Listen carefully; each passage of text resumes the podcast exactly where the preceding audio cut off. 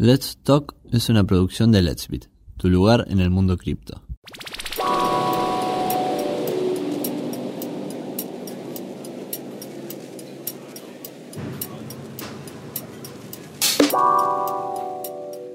Hoy, por ejemplo, DAI tiene 12 billions, 12, serían 12 mil millones de, de dólares en respaldos eh, por 6 mil millones de DAI en circulación. ¿Sí? O sea, 12 vídeos 6 te da 2. ¿Qué significa eso? Que por cada DAI circulante en la red de Ethereum hay 2 dólares en respaldo. ¿sí? Eso te da un poco la salud en sí que tiene, que tiene DAI. En su white paper, Let's Talk figura como un ciclo de charlas, pero además es otras cosas. Un podcast, un vivo en YouTube, un Twitter Spaces, Es un lugar donde charlamos sobre diversos temas. finanzas, criptomonedas, inversiones, tecnología. Un espacio donde hablamos de forma sencilla, como para que lo entiendan todos. los más cracks, Los que recién están empezando. Los que invierten. los que no, incluso hasta los más dummies. También es un conjunto de curiosidades. ¿Sabías que en el mundo hay más criptomonedas que países? ¿Sabías que lo primero que se compró con Bitcoin fueron dos pizzas? ¿Sabías que hay monedas inspiradas en memes? Let's Talk es todo esto y mucho más. Vení, charla con nosotros y descubramos juntos este mundo. Ahora sí, acomodate los audios. Así comienza Let's Talk.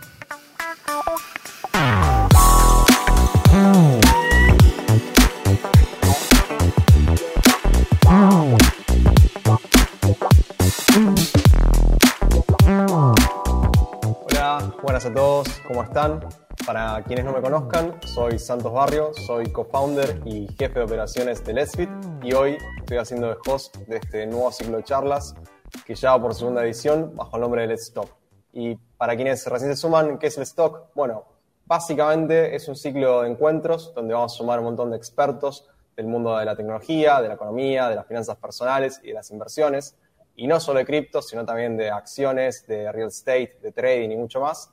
Un poco con el objeto o con la idea de charlar juntos lo que es la actualidad, las novedades y sobre todo bajar un poco a tierra muchos conceptos que uno puede ver en internet, puede ver en, digamos, puede leer, puede ver en videos, que quizás son complicados ver cómo nos pueden afectar en la vida diaria y cómo de alguna manera los puedo usar para mejorar un poco su día a día. El tema de hoy es algo que creo que va a ser quizás la charla que más ayude o más afecte a la gente en general, especialmente a la gente de Argentina, porque tiene que ver con un tema que nos afecta a todos los latinoamericanos, que es la inflación, la pérdida poder adquisitivo, la devaluación o como decimos acá, la suba al dólar, y es cómo hacemos para, de alguna manera, lograr que nuestros ahorros no se devalúen tanto, no pierdan tanto valor, eh, o de alguna manera intentar protegerlos. En general, lo que hacemos los argentinos para esto es comprar dólares, o sea, agarrar los pesos que tenemos, ir a una casa de cambio, ir a una cueva, ir a la bolsa y cambiarlos por dólares. Pero esto tiene bastantes problemas regulatorios y a su vez tiene bastantes problemas del punto de vista práctico. Hoy la idea es hablar de una alternativa que las criptomonedas ofrecen para hacerlo de una manera mucho más eficiente, mucho más barata y mucho más rápida. Que esa alternativa no es nada más y nada menos que las stablecoins y especialmente la stablecoin más popular en Argentina que es DAI. Stablecoins, por las dudas, si alguien no conoce, son dólares cripto, son monedas estables, son criptomonedas que valen uno a uno con el dólar. Para hablar, de esto, trajimos a una de las personas que creo que son más indicadas, eh, no solamente quizás del ambiente cripto, sino de toda Argentina, que es una persona que trabajó con mucha experiencia en marketing, como marketing, marketing lead anteriormente en varias empresas del sector, como CMO, que a su vez es el principal responsable de que DAI en Argentina sea actualmente tan popular, y es que trabajó previamente en Maker, que es la organización encargada de emitir DAI, y a su vez ahora está trabajando una empresa con nombre muy similar que hace algo tan innovador que por ahí es complicado explicar o lograr que la gente termine de entender bien. Así que, sin más preámbulos, hoy lo quiero presentar a Mariano Di Pietro Antonio, que es eh, Head of Strategy en Macro Growth. Y bueno, Mariano, un gusto tenerte acá. ¿Cómo andás? Bueno, Santos, hola, ¿qué tal? Hola a todos, qué, qué, qué gran presentación, me pongo un poco colorado. Eh, muchísimas gracias por la invitación y antes que nada, que te lo dije antes de la charla, eh, quiero felicitar a, a, Let's Beat por el crecimiento explosivo que, que tuvieron eh, desde, me acuerdo en aquellos momentos cuando empezamos a hablar por Telegram, a, a, a, lo que es hoy, que la verdad estoy impresionado. Bueno, ahora me, me tengo que sonrojar un poquito yo por esto. Nos tiramos pero, flores, flores. Pero bueno, pero bueno, la verdad que muchas gracias. Y bueno, a mí un poco me gusta siempre como querer romper el hielo con algo fuera de tema. como arrancar la conversación. Así que bueno, Mariano, vos que sos, por ahí se podría decir, uno de los OGs, uno de los originales de DeFi acá en Argentina. ¿Me querés contar cómo arrancaste en DeFi? ¿O le querés contar a toda la gente cuál fue tu primera operación de DeFi? ¿O qué, qué fue la primera cosa que hiciste? Sea un éxito o sea una cagada que te mandaste. No, mirá, está, está buena la pregunta. Primero que nada, me acuerdo, te lo juro que me acuerdo como el día de hoy, la, primera vez que compré Bitcoin. Eh, sentía que estaba cometiendo un delito.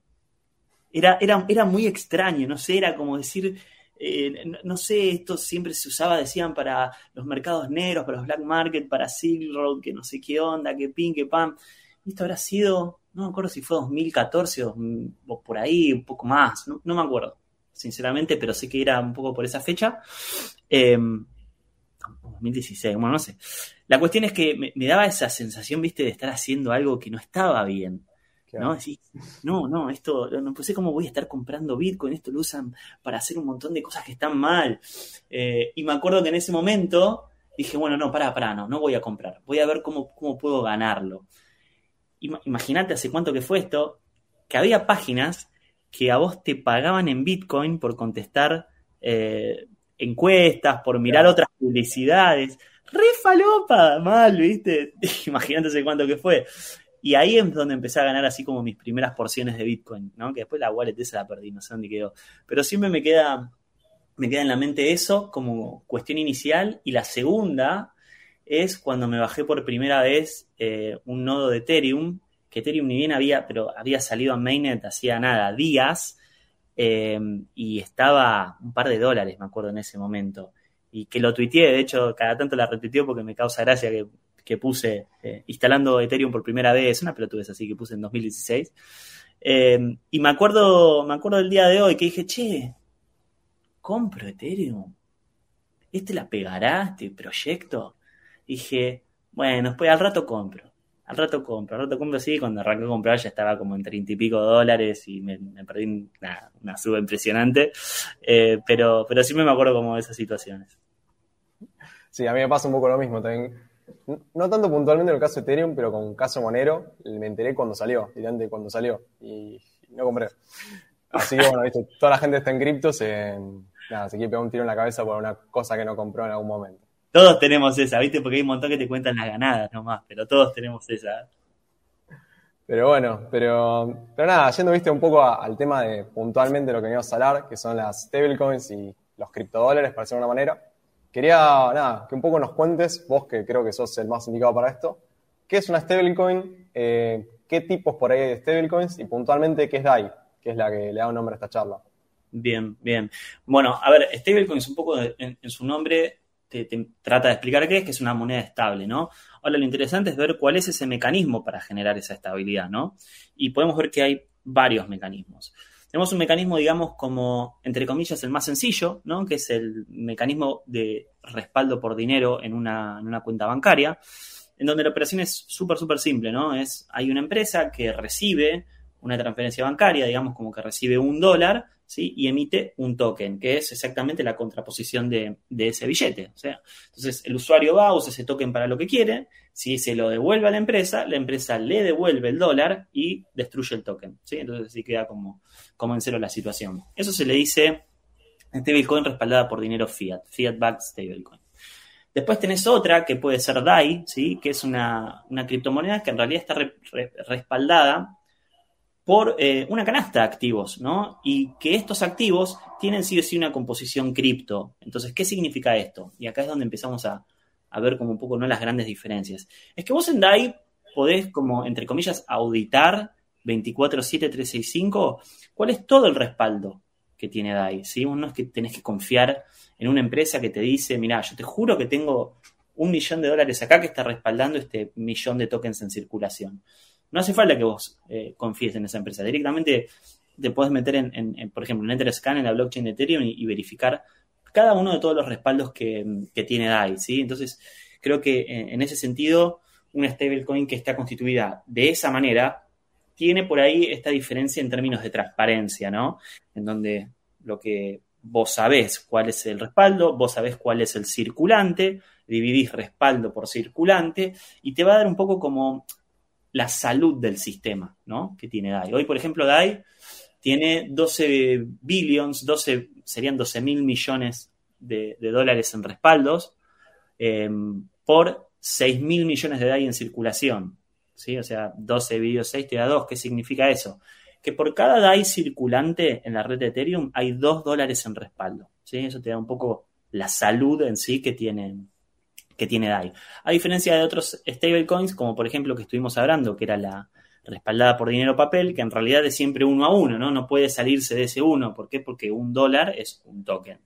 Así que en ese sentido es como englobamos más o menos eh, lo que son las stablecoins más conocidas. Después hay otros modelos que son un poco más, digamos, novedosos, muy nuevos todavía y que les falta mucho eh, camino de testeo, que se les dice algorítmicas porque tiene, bueno, nada, diferentes mecanismos como para eh, regular eh, esa, e, e, e, lo cercano que está el PEG, emitiendo como ciertos bonos atrás en donde hay gente que lo compra y si compra esos bonos se utiliza como para recomprar el token y que vuelva a pushear el precio. Bueno, es un poco más complicado, pero recién, recién están saliendo y no, todavía no tienen mucho mercado.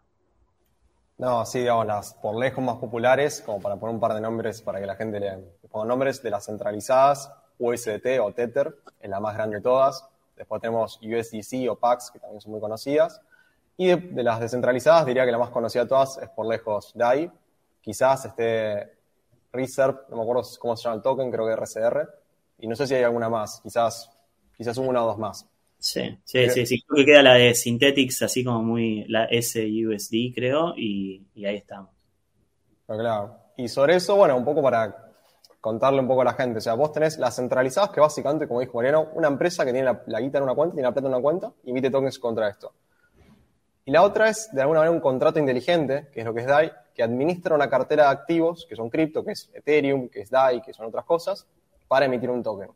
Ahora, yo un poco lo que te quiero preguntar, como para que la gente entienda bien, ¿qué diferencia real hay en, en una y la otra en el sentido de por qué yo elegiría una o la otra? Porque vos me decís, bueno, una, tengo la blockchain que no miente, todos sabemos que la blockchain, digamos, dice lo que realmente hay y no se puede cambiar lo que dice, de que esta plata respalda esta cantidad de tokens. Pero por otro lado, hay una empresa que yo puedo creerlo o no, pero muchas de estas empresas, no el caso de Tether, pero el caso de Paxos, el caso de USDC, están reguladas por gente que la mayoría de la gente considera confiables, como la New York eh, Financial Commission, en el caso de Pax, como USDC creo que la SEC, y así con un montón de reguladores a nivel internacional grandes. ¿Por qué es más confiable un contrato inteligente que un regulador, digamos, histórico o un regulador que la gente confía? ¿O porque yo iría por una y no por la otra? Mira, la pregunta es muy buena y creo que tenemos que dividirla como en, varios aspectos, ¿no?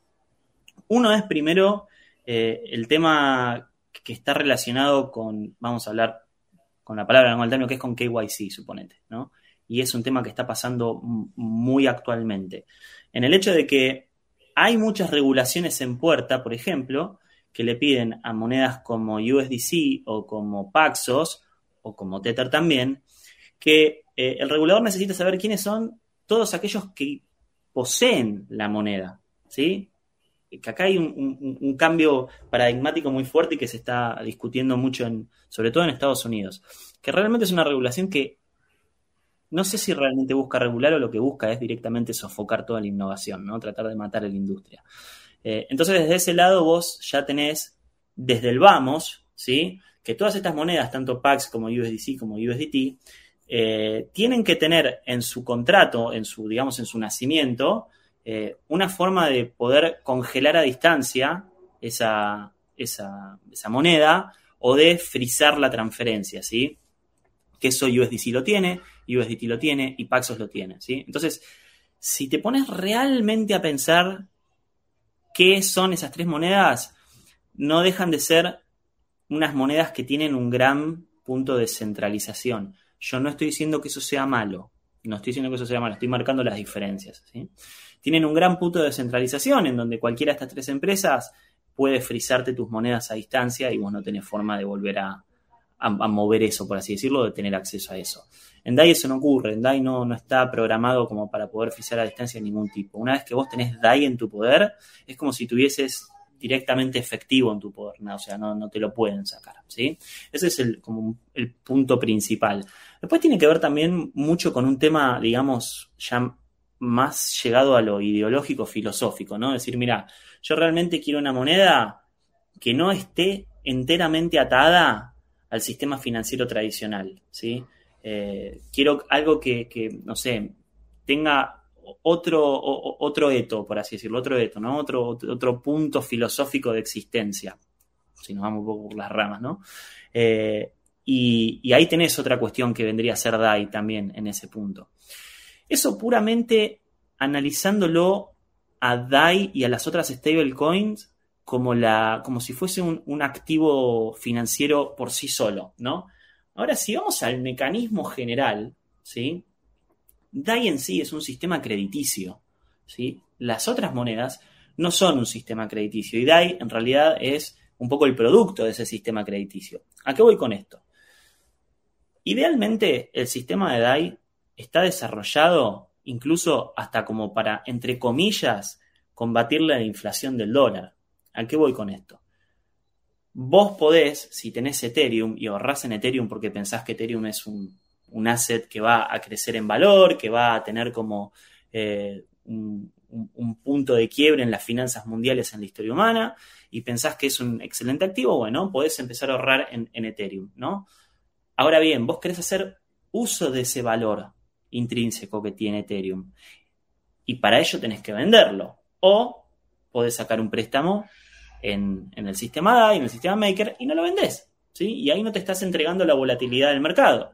Entonces directamente vos agarrás y es como si fueses una casa de empeño. Empeñás tu Ethereum y sacás un préstamo.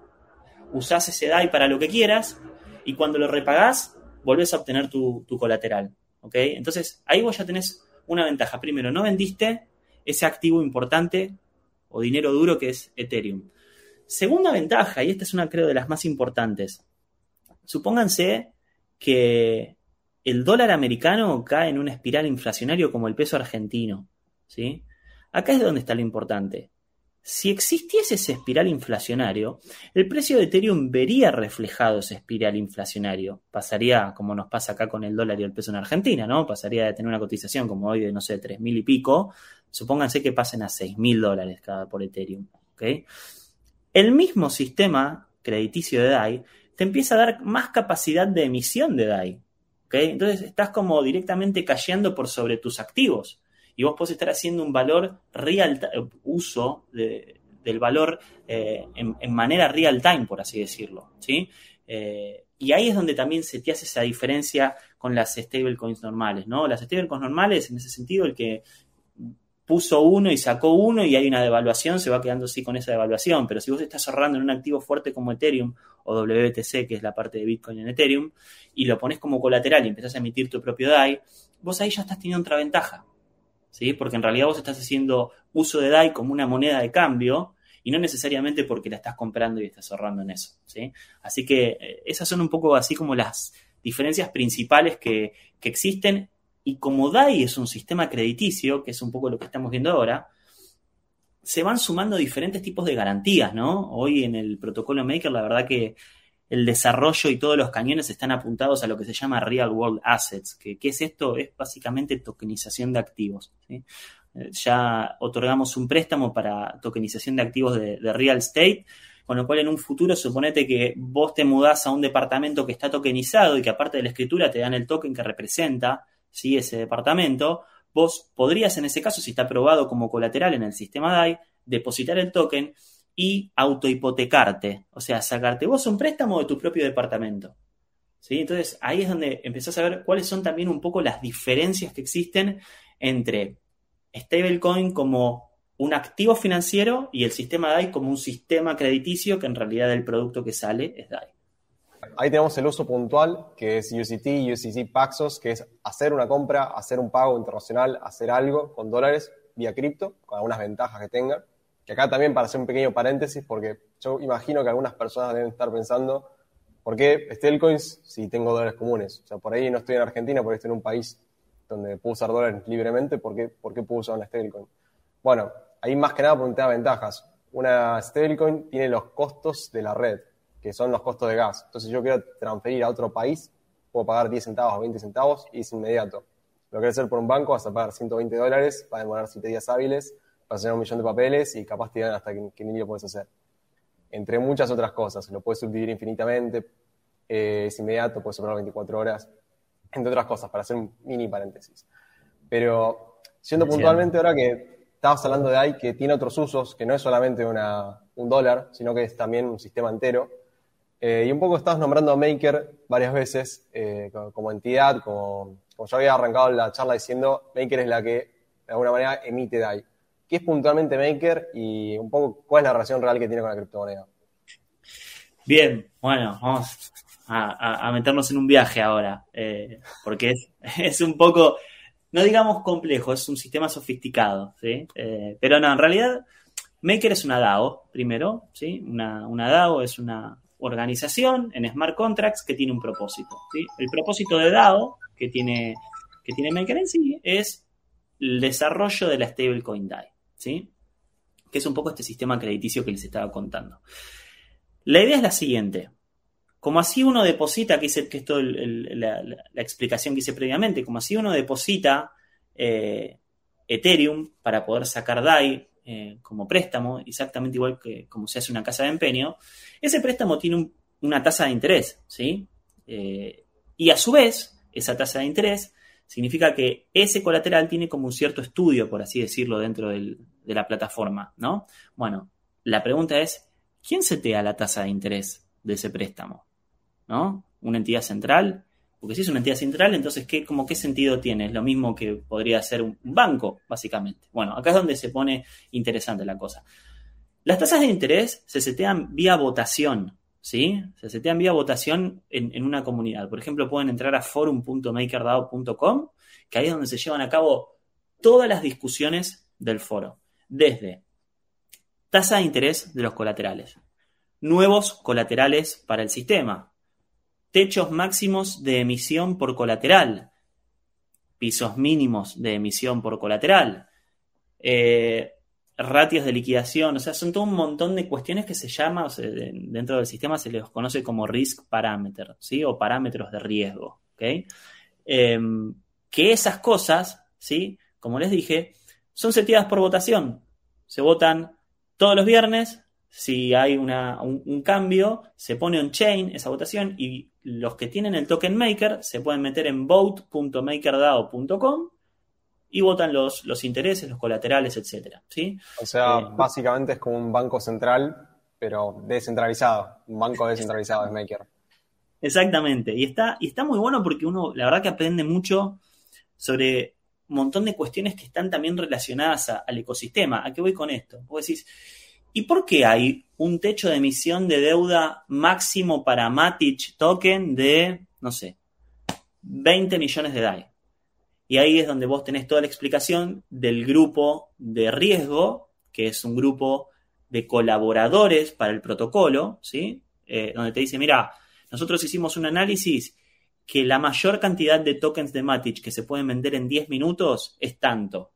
Entonces, lo que nosotros tenemos que tener en cuenta es que si Matic cae, por decirlo, no sé, 20% en, en, en 5 minutos, ¿sí? Tenemos que tener la suficiente, el suficiente ancho de banda económico para poder recapitalizar el sistema de Maker haciendo la venta de ese Matic. ¿sí? Entonces ahí empezás a entender cómo en realidad Maker es como una especie de, de cosa viviente, ¿no? Que, que, que, tienen que estar como muchos ojos mirando diferentes cuestiones, pero está todo automatizado vía código. Eh, y eso es lo que está bueno de una DAO, porque en ese sentido, ¿qué es lo que pasa? Y acá también es donde tiene esa vuelta de rosca, que es una de las cosas que más me, me flasheó de Maker. Es que en realidad el, poseedor del token maker, que es el que gobierna el protocolo, tiene un incentivo muy claro por siempre tratar de informarse lo más posible y dar su mejor voto. ¿Por qué? Porque está en su mejor interés que exista más circulación de DAI. ¿Por qué? Porque parte del interés que se paga por el préstamo por sacar DAI se utiliza para recomprar el token maker y quemarlo y destruirlo. ¿Sí? Entonces, lo que hace es que reduce el supply total, ¿no? Reduce la oferta total de Maker dentro del, ecosistema. Maker arrancó con un millón de tokens en circulación y hoy tiene 930 mil, creo, 950 mil, por ahí anda. Y, y, lo que te dice es eso, o sea, mayor cantidad de DAI existe en mercado, menos maker va a haber porque el interés que, se desarrolla se usa para recomprar y destruir el token. Ahora bien, eso significa que el tenedor del token maker está tomando buenas decisiones si hay más DAI en circulación. Por el contrario, por el contrario, si DAI por una mala decisión de los poseedores del token maker queda descapitalizado, o sea, queda con menos respaldo del circulante total, se tiene que imprimir maker para recuperar esa capitalización. O sea, se diluye a los que tomaron esas decisiones, se los inflaciona. Hagan de cuenta cómo sería una analogía muy sencilla. Imagínense que en Argentina se inflacione solamente el patrimonio de los políticos por haber tomado las malas decisiones que se tomaron en los últimos años. Y no a los que nosotros, a los que tenemos los pesos, básicamente, que somos los que vivimos. ¿sí? Bueno, ese es el sistema Maker. Premia o castiga al que toma las decisiones. ¿sí? Y deja un poco o desconecta a lo que sería la parte de DAI en ese sentido. ¿no? Así que eso es un poco eh, el tema de, lo que es MakerDAO como, comunidad y como proyecto. ¿no? Ok, o sea, bajándole un poco a tierra, Maker de alguna manera es el Congreso, o sea, maneja un banco central que emite una moneda y cada persona, o sea, cada congresista, cada diputado es una persona que tiene un token, que es el token de Maker, que es un token que cotiza todos los días, que tiene un valor cierto en dólares. Ahora, si a DAI le va bien, o sea, se emiten más dólares, se empieza a usar más DAI, la gente toma más créditos en el sistema, esta gente, digamos, gana más plata porque básicamente va a valer más el token. Entonces tiene un incentivo perfecto a tener el mayor funcionamiento posible, tomar las mejores decisiones posibles para que Maker ande. Y a su vez, si por algún error que tienen, la cantidad de plata total que existe en el sistema Maker no alcanza para cubrir esos dólares, básicamente van a tener que pagarlo ellos, para tener que digamos, sus tokens valgan menos. Es como que yo diga, si en Argentina hay inflación del 50%, el presidente del Banco Central, Pelle, pierde el 10% de su patrimonio, tiene que vender eh, el auto, por decirlo de alguna manera. que pase eso, me vuelvo loco. O sea, de alguna manera como que la persona que está encargada de que el sistema funcione bien, o las personas, porque es un grupo de gente muy grande, está 100% eh, del mismo lado o tiene incentivos iguales que el usuario. Claro. Eh, y acá, bueno, un poco, también como para hablar un poquito más de lo que es Maker en sí, o sea, aparte de tener las, las, todas estas reglas, toda esta serie de cuestiones que hacen con un banco central, todos estos ratios que hace, todo esto está pensado meramente para que DAI valga un dólar. Porque yo imagino que alguna gente está escuchando esto y dice, che, bueno, pero hay Ethereum acá, hay DAI acá, ¿por qué esto vale un dólar? ¿Por qué no vale dos dólares? Y hay el doble, ¿por qué no vale dos dólares? ¿Por qué no vale medio dólar?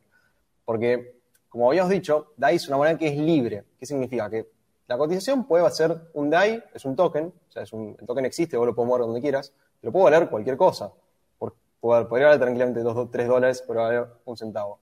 Ahora, ¿qué pasa? Hay un mecanismo, existe un mecanismo descentralizado, es decir, que se basa meramente en incentivos de la gente para que DAI se quede en un dólar. Que esto es básicamente, el protocolo Maker tiene tasas de interés donde la gente, si DAI vale menos de, de un dólar, que es donde debería apuntar, hay incentivos para pedir préstamos y comprar DAI o para emitir DAI a partir de colaterales. Hay un montón de cosas que uno hace que logran que DAI llegue al objetivo que es un dólar. Esto es muy distinto a, como había contado Mariano antes, las centralizadas. Las centralizadas son muy simples. Hay una cuenta bancaria con dólares, por cada dólar tengo un token, créeme que tengo los dólares por un token. O crea mi regulador, que es la persona que me está mirando, de que realmente los tengo. En DAI es distinto, ¿no? No te piden que le creas a nadie, es hay incentivos, hay cosas que están puestas para que el token mantenga el valor y si no lo mantiene, se va a corregir muy rápido. De hecho, si uno se pone a ver, ahora les pido a la gente que está acá que haga el ejercicio, ir a CoinMarketCap o CoinGecko, buscar DAI y vean el precio histórico. Van a ver que no es una línea horizontal recta en un dólar, no está clavado ahí. Fue un poquito para abajo, fue un poquito para arriba, nunca se mueve mucho, o sea, si está arriba un dólar, está un dólar 0001 y está 0,99998, ponele pero tiene cierta fluctuación. Y esta fluctuación es porque el precio es libre y yo si quiero ofrecer mis DAI por 2 dólares, lo puedo hacer, probablemente no me los compre nadie, o sea, muy mala idea comprármelo, pero lo puedo hacer. Eso es un poco la... Espectacular. Tendrías que venir a trabajar a Maker, Santos. La explicación que acabas de dar. Espectacular. Bueno, voy a tener que comunicar a los chicos del éxito. a partir de este momento. Pero, pero bueno, es un poco eso. Vamos. Banker permite de alguna manera eh, descentralizadamente fijar un precio de algo que tiene que valer un dólar, sin la necesidad de que haya alguien mirando eso. Porque si hay alguien mirando eso, que es una empresa, que es un gobierno, que es una fundación, puede de alguna manera corromperse en el sentido que pueden fijarte tus DAI. O sea, si yo fuesen DAI centralizados, yo tendría mi billetera, me pueden decir, ya no son tuyos, o esto estaba bajo investigación, no son más tuyos, o valen menos porque fíjense el peso argentino, fíjense el dólar, tiene una persona que es el jefe de esa moneda, que es el presidente del Banco Central de la Federal Reserve, te los puede emitir, pueden perder valor tus tokens, digamos, tus tokens como moneda fiduciaria. En Maker, eso, la gente que tiene esas decisiones es el mismo dueño de la moneda, o los dueños de la moneda. Entonces, no hay incentivos para que se hagan perder plata a sí mismos, básicamente. tal, cual. Y aparte está bueno cuando, un poco como lo que lo dijiste vos, es un sistema libre que está manejado o regido por incentivos, ¿no? Eh, y ahí es donde vos tenés como un crecimiento, digamos, orgánico, porque acá, digamos que no hay una entidad atrás que está constantemente creando DAI y tirándolo en el mercado. Como les comenté, el DAI se crea porque hubo una persona que decidió poner una garantía, un colateral, sacar un préstamo de DAI y hacer algo con DAI en el mercado. O sea, hoy esos 6 billions, 6 mil millones de DAI que existen en circulación, es porque personas lo crearon, que son completamente distintas a cualquiera de los que estamos trabajando en, Maker como MakerDAO, ¿sí? O como la fundación que estaba, que se disolvió hace un par de meses. Eh, a diferencia de otras eh, empresas, como nada, que dijimos, por ejemplo, USDC, Paxos, que tienen otro negocio, es más un negocio financiero, ¿no? O sea, si vos te pones a hacer como un, paralelismo, ¿no? Construir un paralelismo, Pax o USDC, empresas perfectamente reguladas, eh, súper serias, están más dentro de un negocio, digamos, eh, financiero regulatorio, ¿sí? Cuando en realidad MakerDAO es más un proyecto tecnológico que tiene, como vos lo dijiste, un diseño de incentivos, que es un building block, que a partir de MakerDAO y DAI es donde básicamente es la piedra angular del mundo DeFi, porque todo comenzó desde lo que fue la implementación de DAI eh, en diferentes plataformas eh, y a cómo interconectarlas ¿no? con, una, stablecoin. Entonces ahí también tenemos como esa, como esa diferencia en, cuanto a lo que hace cada una. Eh, cuestión financiera versus cuestión tecnológica. ¿no? Ah, eso está muy bueno, sobre todo recalcar la parte que lo emite la gente. O sea, si ustedes, de hecho, no, no tienen que tener ningún tipo de autorización, ningún tipo de permiso, nada, métanse a la página de Maker, manden un poquito de TH y emitan, emitan 10 dólares, emitan un dólar, hagan la prueba y van a ver que ustedes están creando sus propios dólares y no es que están vendiendo los ETH, no es que vos vendés tu dinero, sino que sacas un préstamo contra eso. Y ese préstamo, un poco la idea es que eh, vos sacás mucho menos de lo que pusiste. Yo pongo 100 dólares en ETH, por ahí saco 20 dólares, 30 dólares en DAI. ¿Por qué? Porque el ETH fluctúa de precio. Entonces, si baja menos, podría digamos, llegar a no repagar mis DAI. Esa es un poco la idea. Por eso también es que, como lo habíamos dicho antes, hay dos veces la cantidad de plata cripto para la plata que hay en DAI. Porque justamente fluctúa ese precio. Hoy hay dos, mañana puede ser tres, porque subieron los precios de Ethereum, o puede ser una y media. Pero siempre el sistema. si quieren, como cualquiera puede auditar esto, se meten en daistats.com, ¿sí? Y ahí tienen toda la lista de colaterales, de techo de emisión por colaterales, de tasas de interés. Y una cuestión muy interesante también, o sea, cómo se conformó el DAI, o sea, desde dónde salió el DAI, desde qué colateral, y actualmente cuánto respalda a ese colateral. Hay como dos gráficos de torta que están bastante bien explicados y vas a ver así como en un vistazo. Eh, creo que hoy más del 50% de, DAI está respaldado por Ethereum y el resto por otras monedas, ¿no? Pero está bueno porque eso es data directa, directa de la blockchain de Ethereum. Acá no van a tener que esperar como USDC, que mensualmente publica cuánto hay en los bancos, que no poner un auditor de una firma, de contable. Acá ustedes en vivo, 24-7, en cualquier momento van y se fijan cuánto hay en circulación, cuánto se emite, qué tasa de interés hay, todos los otros sistemas están en tiempo real.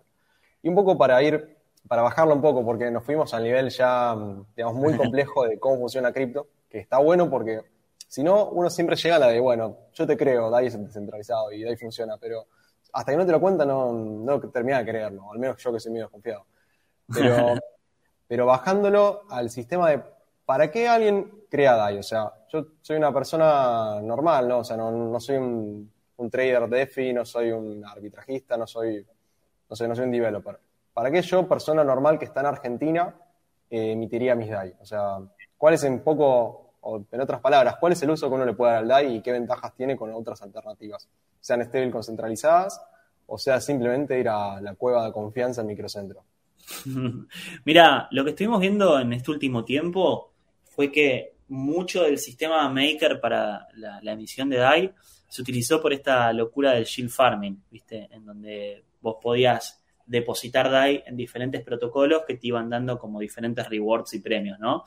Entonces, en vez de, vamos a un ejemplo, de tener Ethereum eh, y dejarlo en un, en un, lado que eso fluctuaba y tenía un montón de situaciones en referencia a los rewards que te podía dar, directamente sacabas un préstamo de DAI dejando Ethereum y lo, y lo, depositabas en diferentes protocolos como para empezar a generar esos rewards, ¿no?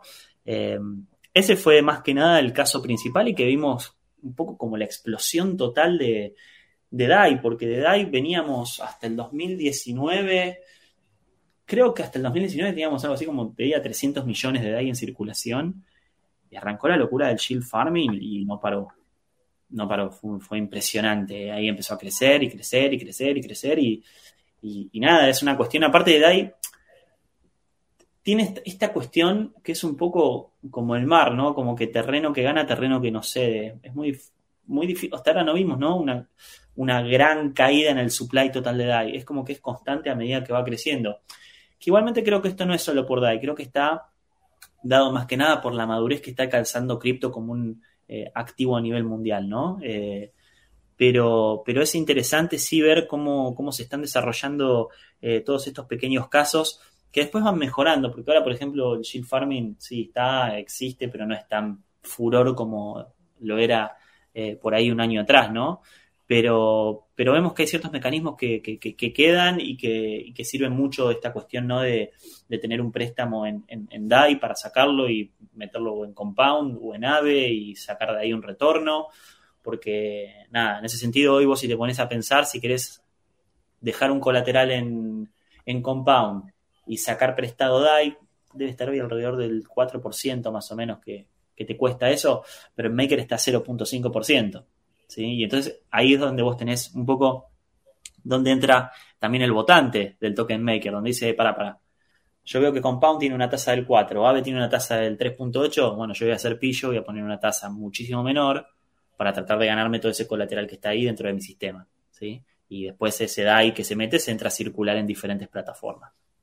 Y, bueno, para poner un poco en contexto, yield farming, lo que dice Mariano, básicamente son plataformas donde vos pones tus tokens, tu, digamos, tu, tus Ethereum o lo que vos tengas en DeFi, a ganar un interés. Entonces lo que la gente puede hacer ahora es agarrar sus Ethereum, pedir un préstamo de DAI, o sea, es como ir al banco, pero en vez de ser un banco descentralizado, en Ethereum te llevas DAI y esos DAI los puedes poner después a ganar intereses. Entonces estás vos mismo haciendo lo que es un banco. O sea, tomando interés y poniendo un interés más alto. Tomás al 0.5, pones al 4 en compound, o tomás al 0.5 y pones o sea, al 10 en otro lugar. Hay un montón de alternativas. Así que si uno se pone a jugar y estás Puede estar todo el día viendo protocolos y viendo qué arbitrajes hay, pero la verdad que hay un millón de cosas para hacer. Ahí justo Mariano puso una página, sí. que está muy buena, que te hace como una, como una guía de todos los lugares, o no todos, porque salen todos los días nuevos, pero de muchos lugares donde vos podés poner plata de interés. Entonces vos decís, saco DICE y este lugar me paga, no sé, 8%, bueno, pongo mis DAI acá. Entonces, como que uno puede sacar una tasa de interés sobre tus Ethereum. O sea, Ethereum no solamente es una moneda que ya subió muchísimo, está en 3.000 dólares ahora, creo que hace muy poquito está en 1.900, 1.800, o sea, en un mes habrá subido, no sé, 70%, y encima sobre esa moneda tenés un interés. O sea, hay como, la verdad que muchas cosas muy distintas a las que uno ve en las finanzas tradicionales, o sea, en un plazo fijo en el, no quiero nombrar un banco puntual, pero, por pero en, en, una entidad que conocemos todos paga el 1% de dólares. famoso, ¿no? Si tenés miedo, hacerte un plazo fijo en el... sí, en ese banco. Eh, ese banco nada, te paga 1% anual en dólares. Cuando en DeFi ya de entrada dijimos, tomás préstamos al 0,5 y colocás al 8, al 9, al 10. O sea, es un cambio de paradigma y un cambio también de ganancias o tasas que uno puede llegar a lograr, que es muy grande.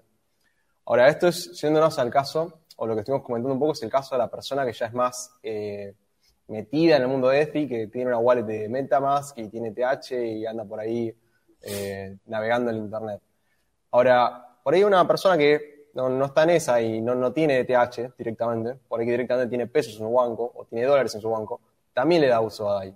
¿Y por qué un poco le puede dar uso a DAI? Bueno, como habías comentado al principio, en Argentina hay muchas formas, y acá me estoy yendo puntualmente al caso de Argentina, pero si alguien que vive en otro país, eh, de cómo proteger tus pesos para que no tengas inflación.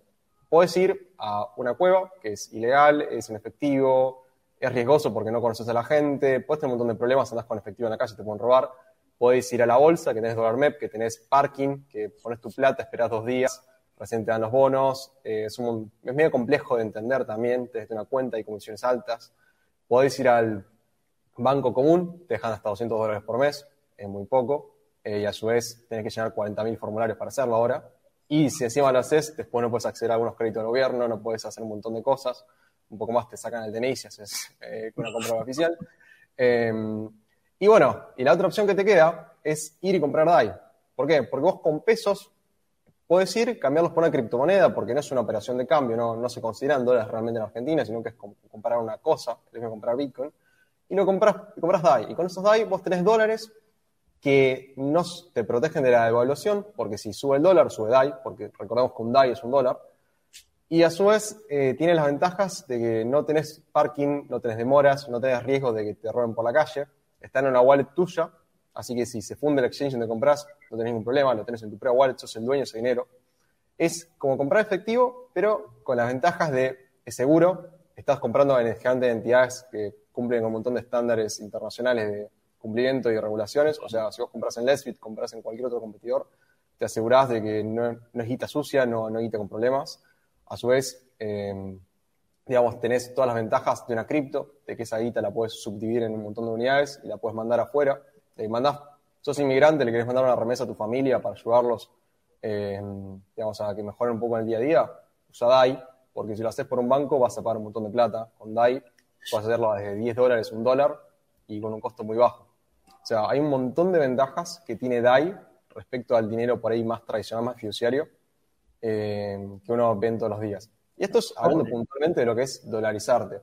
Pero si vas un pasito más adelante, una vez que vos ya te protegiste de la inflación, ya hiciste lo de, el reemplazo al dólar billete, ahora tenés un montón de cosas más que no te da el billete.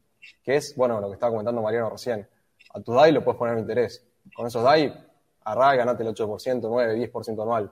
Con esos DAI, usalos para pedir un préstamo a otra cosa. Usalos para estar en, la lotería de intereses, usalos para explorar el mundo de EFI, que la verdad que es muy interesante. O sea, DAI te abre una puerta a un mundo que es muy distinto quizás al mundo tradicional que corta ahí. Te vas al banco este que es muy conocido y te quedaste. con DAI siguen las cosas. O sea, si uno quiere realmente invertir, quiere aprender, la verdad que son infinitas las opciones que uno tiene. Sí, y aparte es un poco lo que hablábamos antes, ¿no? Que es, es en sí como la superposición de capital. Vos podés poner el capital como en, varios lados, ¿no? Que vos, está bien, tenés el dólar, es un papel que lo tocas, no sé, lo ves y, lo, y lo guardás. Pero en cambio con, con stablecoins, y acá sí, podemos poner cualquiera, no solo DAI, eh, te, te, puede dar esta cuestión de superposición de capital en donde vos podés poner en diferentes lados, ¿no? Y a tener diferentes rendimientos que creo que ahí es donde, donde tenés esta cuestión que para mí me parece como muy, como un catalizador, ¿no? Un catalizador de cambio, en donde yo, a ver, no creo que esto venga a reemplazar a las finanzas tradicionales, para nada. Pero sí creo que se va a generar como una, como una máscara, por así decirlo, que se va a parar sobre las finanzas tradicionales y muy, muy de a poquitito le va, le va a ir sacando liquidez. Le va a ir sacando liquidez, le va a ir sacando liquidez, le va a ir sacando liquidez porque las ventajas son claras. O sea, no tenés que hacer una gimnasia mental muy complicada para decir, no, sí, ¿sabes qué? Esto en realidad está bien, pero es muy difícil. No, o sea, es bastante simple. Ya desde que partís, que podés usar el valor de tu activo, sacando un préstamo, sin pedirle permiso a nadie, lo podés enviar de persona a persona instantáneamente a cualquier parte del mundo, eh, y lo podés encima poner en varios lados a rendir, y todo dentro de tu poder, o sea, no es que vos estás eh, haciéndolo con una licencia o que te tienen que dar un permiso, no, no, no, lo estás haciendo vos. Eh, el line corralito. Que el line corralito. El line corralito. Para la Argentina es muy fácil. Los bancos pueden desaparecer. DAI, no, los tenés vos, sos el dueño. Claro, claro. Entonces, desde ese lado vos, es como que ya decís, es cuestión de tiempo esto, como para que empiece a ser cada vez más, cada vez más, cada vez más. Porque acá, a ver, les hago una pregunta para que todos se la respondan, ¿no? ¿Alguna vez hablaron con alguien que, que probó cripto, probó stablecoin, que probó DeFi, Bitcoin y, dijo, no, che, esto no es para mí? Y, volvió al, mundo tradicional. Yo no conozco a nadie que haya hecho eso. De 2014, que más o menos tiene esto, no conozco a nadie. Al contrario, todo aquel que lo prueba dice, che, loco, me vuela la cabeza esto. Quiero saber más. ¿Cómo, cómo puedo meterme más? O sea, eh, tiene esta cuestión también que, como que es, tiene un, un incentivo cuasi innato, ¿no? No, la, la verdad que ahí, o sea, uno entra y cada vez encuentra más cosas. Yo que soy una persona que por ahí me considero que, entonces estoy hace mucho tiempo, laburo full time en, en cripto, considero que no sé mucho. Porque veo algo y no, no, no sé, salen cosas nuevas todos los días. O sea, es un mundo fascinante. O sea, No. para quien quiera hacer el paso extra de pasar a tener eh, plata en su cuenta de, de Let's de su cuenta de cualquier exchange, y retirar una billetera y ponerse a jugar, se va a dar cuenta que, que nada, si, si sos una persona curiosa, es infinito lo que uno puede hacer, infinito lo que uno puede aprender. Y sobre todo, lo que está bueno es que ese conocimiento eh, se remunera, porque si vos entendés de DeFi, vas a empezar a que tus ahorros, en vez de rendir el 1% en este lugar, rindan el 10, el 20% anual. O sea, hay muchas cosas para hacer realmente. Y, bueno, eh, un poco sobre esto. eh, ya ahí me puse a ver el chat, que la verdad que lo estuve ignorando en toda la charla, por no me di cuenta. Pero aparecieron un montón de preguntas que tiene la gente. A ver, Eh, así que me quiero poner un poquito a responder porque no quiero dejarla a nadie colgado. Bueno, acá hay una duda que es muy interesante, que, mm, que bueno, ahora voy a la que está en la pantalla, pero justo estaba leyendo esta, que es, si Ethereum se fuese a mil dólares, eh, si ahora está en 3.000 y se va a mil dólares mañana, supongamos que una bajada abrupta, ¿qué pasa con DAI? ¿DAI sobrevive a esto? ¿Hay un problema con DAI? ¿Qué, qué puede pasar mañana? Bueno, de hecho, pasó algo similar cuando se dictó pandemia en marzo del 2020. Sí, marzo del 2020 fue. Em, que, que cayó Ethereum un 80% en un día.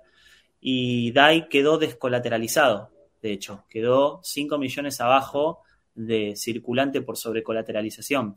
Eh, y se imprimió el token maker para recuperar ese, ese, ese valor eh, y, y volver a recolateralizar el sistema. Con lo cual, en ese sentido, lo que está bueno del sistema de DAI es que prevé este tipo de cosas, ¿no? Eh, y, por eso está ese mecanismo también en, en, cuestión.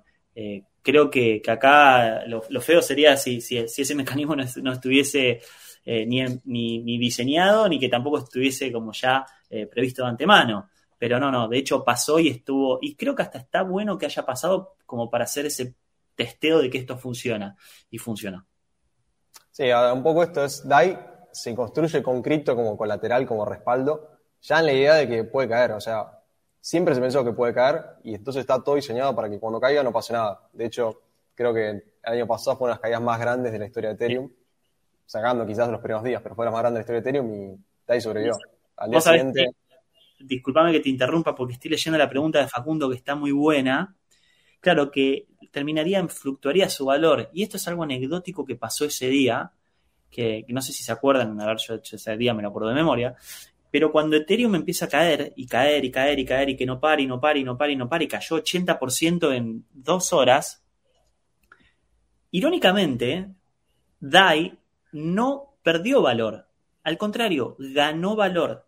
Ese día DAI terminó tradeando a 1.25. ¿Por qué? Te preguntarás que terminó tradeando a 1.25. Bueno, y la respuesta está en cómo están diseñados los incentivos. Porque, ¿qué significa?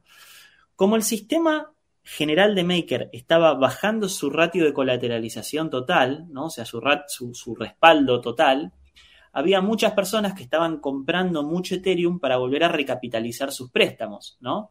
Y aquel que no estaba comprando Ethereum para recapitalizar sus préstamos, lo que estaba comprando era DAI para devolverlo, sacar el Ethereum y venderlo porque estaba cayendo mucho. Entonces hubo tal demanda de DAI para cerrar préstamos que empezó a cotizarse por encima de uno.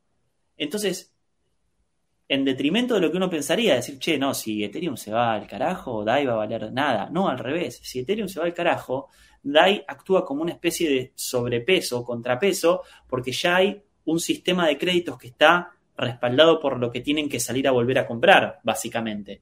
Y de ahí estuvo DAI tradeando casi todo el día en 1.20 y pico, 1.25, precisamente también como para sostener el sistema. Una vez que Ethereum dejó de caer y se estabilizó y empezó de vuelta a, a, respirar, básicamente, ahí el precio volvió a arbitrarse. ¿Por qué? Porque aquellos que tenían DAI, ¿qué hacían? Ya, macho, dame 1.25, te lo vendo al toque y compro otra cripto. ¿Entendés? Y ahí es donde el precio volvió a, a, uno. Así que sí, la verdad que fue un, día bastante interesante y la pregunta está muy buena porque básicamente se testeó que una de las redes de contención del sistema funcione y fun- funciona. Sí, a ver que por ahí lo que se dice en Black Swan en finanzas, un, a un cine negro, lo sobrevivió sin problemas. O sea, 2008 cae el precio de las propiedades, el sistema entero se prendió fuego.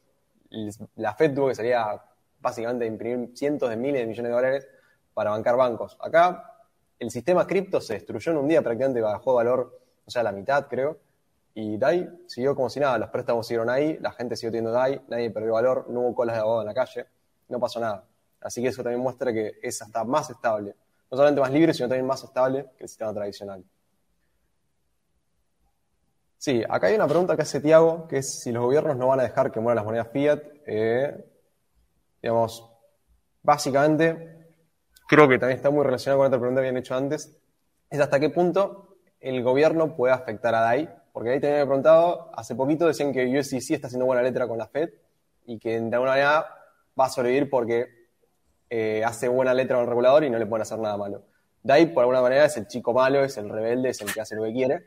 Eh, y a su vez, también con lo que viene Tiago, ¿por qué el gobierno va a dejar que DAI exista? Porque es a cierto punto un riesgo para su sistema, porque es una moneda que está aparte, que no la manejan ellos. ¿Por qué de alguna manera puede sobrevivir y, si, y cómo puede sobrevivir?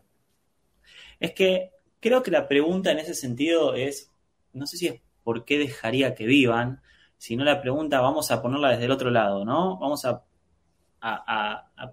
ponernos desde el lado de quien diseña un sistema como este, que siempre se diseña este tipo de sistemas teniendo en cuenta que todo el ambiente es hostil, ¿no? Siempre los diseños eh, económicos y cripto se tienen en cuenta la posibilidad de todo tipo de ataques, ¿sí? Entonces, desde ahí es que nace esta cuestión de que DAI no tiene eh, en el smart contract de su creación la posibilidad de ser congelado a distancia o de ser quemado a distancia, por así decirlo. ¿sí? Y DAI, la forma de emisión, también se hace con Ethereum desde una billetera que cualquiera se puede bajar. Entonces, vos hoy, si realmente querés matar a DAI, por así decirlo, tenés que matar a la red de Ethereum. No tenés otra. ¿sí? No es que vos vas y capturás una cuenta bancaria como le pasó a Tether en el 2019, que la Fiscalía de Nueva York le, congeló 850 millones de dólares. ¿sí? Acá no, no, no, no tenés forma. ¿Podrás capturar una porción del USDC que respalda una parte de ahí? Sí, la puede capturar un gobierno, pero ya tenemos un sistema en, lugar que puede recolateralizar el sistema. ¿sí? Así que es un, poco como esta especie de hierba que la cortás y vuelve a crecer, la cortás y vuelve a crecer, le cortás otro y vuelve a crecer. Entonces tiene esta cuestión como que se le dice un poco antifragilidad, por así decirlo, eh, en donde cualquier shock que en realidad tenga el sistema, en realidad lo hace un poco más fuerte, ¿no? También. Eh, así que si hoy querer bajar a DAI o cualquier otra moneda descentralizada que exista en, Ethereum, lo que tenés que hacer es bajar Ethereum, ¿no? Entonces creo que la pregunta ya iría un nivel atrás. ¿Los gobiernos estarán en algún punto a favor de Ethereum? Porque me parece que va por ahí. Sí, lo que preguntabas, Martín, sobre frizar tus USDT. Bueno, acá hasta cierto punto hay quizás más de una manera, pero lo que estamos hablando principalmente es a nivel protocolo. USDT es emitido por Tether, digamos, la compañía Tether, que es de los dueños Bitfinex, que es uno de los exchanges quizás eh, más viejos y más conocidos que hay en, el mundo. Y básicamente lo que hace, tiene un contrato donde Tether, que es la dueña de la llave de este contrato, que es la emisora, tiene control un poco sobre la emisión. Entonces, Tether, si tiene algún tipo de reclamo de un organismo gubernamental eh, o de algún lugar, puede, por ejemplo, decir, estos Tethers que yo creé, del Tether número 1000 al número 1154, no valen más. Están congelados y no se pueden transferir. Entonces, dejan de valer. O sea, todos los Tether valen un dólar, menos el Tether número 10.000 y el hasta el 10.053. Es como de alguna manera venga el Banco Central y diga, los billetes con este número de serie no valen más y como es el Banco Central, que es el que lo emite, vos decís, bueno, no, los tomo por las dudas porque confío en esa gente. Acá Tether hace eso. Estos no valen más y no se pueden circular más. Es un poco, digamos, lo que podría pasar. Con DAI eso no pasa. Maker, a nivel protocolo, ya el mismo contrato que hace Maker, eh, el contrato de DAI, no permite eso. Entonces, no te lo pueden hacer directamente. Porque cambiar el contrato, esto ya nos tenemos que ir a otra charla de Ethereum, pero por la misma forma que funciona Ethereum no se puede hacer. Es una cosa inmutable. Exactamente. Ahora, la pregunta de Lucas, eh, ¿UST, USC tienen fluctuación? Bueno, en teoría sí, tiene una fluctuación pequeña, como, bueno, como tienen en realidad también las monedas eh, fiduciarias comunes, o sea, em, cuando el dólar estaba respaldado por, por, em, por oro, también tenía ciertas fluctuaciones. Esto más que nada por una cuestión de mercado, o sea, eh, Tether a veces uno ve que uno está un dólar y 0,1, un dólar 0,0 algo. Eh, ¿Qué pasa? Yo para que esté 100% funcionando, eh, tendría que, si vale más de un dólar, vendo mis Tethers, voy con esos dólares a la fundación de Tether, pidiéndole que me los rediman y me creen Tethers nuevos como para hacer este arbitraje. Entonces me gano un centavo con él por cada Tether que venda. Ahora, eso lleva tiempo. La vida real lleva, una transferencia bancaria internacional que lleva un par de días, lleva que Tether termine la transferencia y te diga, ok, toma tus Tethers. Y en todo ese tiempo, si hay una demanda muy grande por Tether, puede que suba un poquito. Al cortísimo plazo, al día, al- quizás a las horas inclusive, se va a arreglar. Pero cuando hay una demanda enorme, como a veces pasa en cripto, de en dos horas, se puede mover un poquito para arriba o para abajo. Pero si funcionan bien estos mecanismos de transferencias bancarias y la empresa no tiene ningún tipo de sospecha de que no tenga la plata que dice tener, eh, se va a arbitrar muy rápido. Exactamente. Eh, ¿Querés contar vos la de Martín? Que Voces críticas con DAI aluden que gran porcentaje está colateralizado en USDC, haciéndola menos descentralizada en la práctica. ¿Qué pueden decirnos esto a los que no entendemos mucho del tema? Está muy bien la pregunta y en realidad lo que pasó es lo siguiente. Dentro del mundillo Ethereum eh, es muy fuerte esta cuestión eh, ideológica sobre los grados de descentralización de, de los proyectos, ¿no? DAI en sus comienzos estaba enteramente respaldado por Ethereum, ¿sí? Era una moneda de un, se llamaba Single Collateral DAI, ¿no? O sea, un DAI de un solo colateral. Pero desde los inicios de DAI, en el 2015, en su white paper, siempre estuvo contemplada la posibilidad de sumar otros tipos de colaterales, no solamente descentralizados, como por ejemplo lo que estamos viendo ahora, que lo que dije, ¿no? Real Estate como parte de Real World Assets u otras stablecoins también.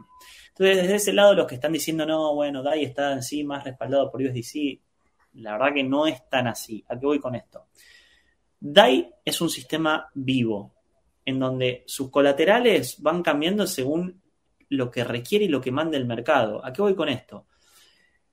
Hace seis meses, cuando Ethereum estaba en casi 4.200 dólares, el 75% de todo el circulante de DAI estaba respaldado por Ethereum. ¿Por qué? Porque precisamente lo que hacía la gente era, tenía Ethereum, depositaba Ethereum en Maker, sacaba un préstamo en DAI y con ese DAI compraba más Ethereum y lo volvía a poner en el, en el Vault y sacaba un poquito más de DAI y volvía, y así sucesivamente hasta hacer, digamos, un rulo de un par de veces, en donde una subida de Ethereum de 100 dólares por ahí te representaba a vos una ganancia de 500, ¿sí? Básicamente es apalancarse. Eso hizo que todo el sistema de Maker tenga un circulante de Ethereum impresionante, más creo que más de 2 millones de Ethereum en todo el, eh, en todo el sistema, eh, y que 75% de todo el respaldo sea Ethereum. Ahora, ¿qué pasa? Cuando cae el mercado abruptamente, ahí hay una cuestión en donde hay un montón de posiciones que se empiezan a cerrar, ¿sí? Y el valor de Ethereum ya no está respaldando tanto, digamos, circulante de DAI. Y ahí es donde se cierran todos estos préstamos, ¿no? Bueno, ahí es donde el sistema tiene que actuar rápidamente para seguir valiendo uno y que no se vaya a valer uno treinta y pico, por así decirlo, de golpe. Entonces, ¿qué es lo que hay en, lugar para mitigar eso? Hay un smart contract que se llama PSM dentro de Maker, que vos podés depositar USDC y vas a sacar DAI, y viceversa. Si depositas DAI, sacas USDC. Y sirve para arbitrar. ¿Qué significa eso? Que si de repente DAI está 1.02, vos metés eh, un, un, DAI y sacás un 0.2 USDC. Y así vas arbitrando el precio constantemente. Y eso lo que hace en realidad es que todo ese USDC queda para, para el protocolo Maker. ¿sí? Queda para el protocolo Maker. Entonces, hoy el protocolo Maker de ese sistema ya generó 2.5 billones de USDC. Que hoy está, de hecho lo estamos discutiendo en la comunidad, cómo invertirlos ¿sí? para generar un retorno que vaya para la comunidad eso. ¿ok? Pero eso es cómo se generó el DAI. ¿Qué significa? A medida que el DAI va circulando y que más bols se van abriendo, el colateral rota, que es un poco lo que les dije. Pueden entrar en daistats.com y van a tener dos gráficos de torta. Cómo está colateralizado el DAI, que es el que está a la izquierda de la pantalla, y el otro es cómo fue generado el DAI, que es eh, ahí donde USDC es el que eh, dicen todos, ah, porque lo hacen con USDC. En realidad USDC está usado como un como una herramienta de arbitraje, vamos a decirle. Pero el respaldo está más que nada en Ethereum. Y van a ver que si Ethereum sigue subiendo de precio, lo que tiende a hacer es que es un incentivo para sacar préstamos y comprar más Ethereum. Y así es como el sistema, como les dije inicialmente, es algo vivo que los colaterales y las garantías van como mutando y van pasando cuando el mercado lo quiera más Ethereum y cuando el mercado lo quiera más USDC. ¿no? Bueno, tema de impuestos. Eh, ¿Invertí en DAI está grabado en Argentina? Bueno, esta es una pregunta por ahí un poco compleja. En general, en Argentina se hizo una reforma impositiva en 2017, donde básicamente se modificó impuestos a las ganancias, se incluyeron algunas cuestiones cripto, que después recién se reglamentó, es decir, se pudo hacer efectiva a partir de 2019 con la FIP. Dentro de esto se incluyó, que es bastante complicada de entender la, la reforma esta, pero se incluyó más que nada la diferencia de cambio, en lo que tenga que ver con, por ahí, yo compré cripto a un valor, lo vendí a otro, si estoy dentro del grupo de gente que paga ganancias por el nivel de ganancias que tuve en un año, debería en teoría declarar y poner la ganancia que yo hice ese año. Esto es ganancias. Ahora, DAI, en sentido, si uno entra en dólar y sale, o sea, si uno tiene un DAI y sigue teniendo un DAI, no deberías de todo tributarlo, entiendo yo, pero esto es una pregunta muy específica con un contador. Eh, en distintos, si bueno, si vos con tu DAI fuiste, compraste Ethereum, vendiste, sacaste un préstamo, hiciste un montón de manejes y ganaste plata, puede ser, pero si hiciste un DAI y otro DAI, yo personalmente, no a título de empresa, sino Santos personalmente, piensa que no. Pero bueno, de nuevo, eh, siempre lo recomendable es ir con un contador y que te asesore de la forma correcta. Para la gente que pregunta, la charla queda grabada, eh, va a estar subida a nuestro canal YouTube, así que la van a poder ver en cualquier momento, sin ningún, digamos, sin ningún tipo de problema, está en vivo. No va a estar Mariano para responderles en el momento, pero si lo quieren buscar en Twitter, es... ¿Cómo es tu, tu arroba? Bueno, arroba Marian Di Pietra, le pongo arroba Marian Di Pietra. Me pueden buscar ahí en Twitter, tuiteo muchas boludeces. Ok. Van a, van a tener un montón de cosas para ir viendo. Eh, Mariano siempre está publicando un poco la actualidad de Maker y DeFi en general, y bueno, un poco de todo, también le gusta el fútbol, así que lo pueden seguir si les interesa. Mientras voy a responder una pregunta ahí de Martín, eh, Martín Bugiano, ¿por qué la mayoría de la gente utiliza UST para tradear y no DAI? Un poco porque es la más vieja de todas, es la primera stablecoin que salió, es la más popular, así que es un poco como el infaltable. Si vos un exchange tenés UST listado, nosotros lo tenemos, por ejemplo. Y también es la que más liquidez tiene, o sea, en cualquier lado vas con UST y, y funciona. Eh, otras cripto, otras stablecoins también son muy buenas, pero por ahí, al ser menos conocidas o más nuevas, no son tan globales como, como UST. Igual va cambiando, al principio de DAI no existía ningún par de Bitcoin contra DAI, hoy en día hay un montón de exchanges y cada vez es una cosa un poco más grande. Diría que hoy en día USDC, DAI, Paxos, USDT están en todos lados. Sí, sí, es verdad. Así que sobre esto, un poco quiero, quiero bueno, ir agradeciendo a toda la gente que está participando en los comentarios, a toda la gente que nos estuvo viendo. Eh, quiero agradecer también a Mariano por aportarnos su muy valioso tiempo, por darnos tanta información, por darnos eh, tanta, la verdad que por ahí, insight interna de alguien que está todos los días trabajando en protocolo que si uno puede buscar las preguntas estas en YouTube, las puede buscar en Google, pero no va a encontrar realmente tanta, tanta profundidad o tanta forma amena de encontrar las respuestas. Así Gracias. que bueno, la, la verdad que muchas gracias Mariano, muchas gracias a toda la gente. Y sobre esto, nada, síganos en Twitter, somos arroba síganos en Facebook, síganos en Instagram. Y bueno, nos vemos en el próximo Let's Talk. Y un saludo a todos.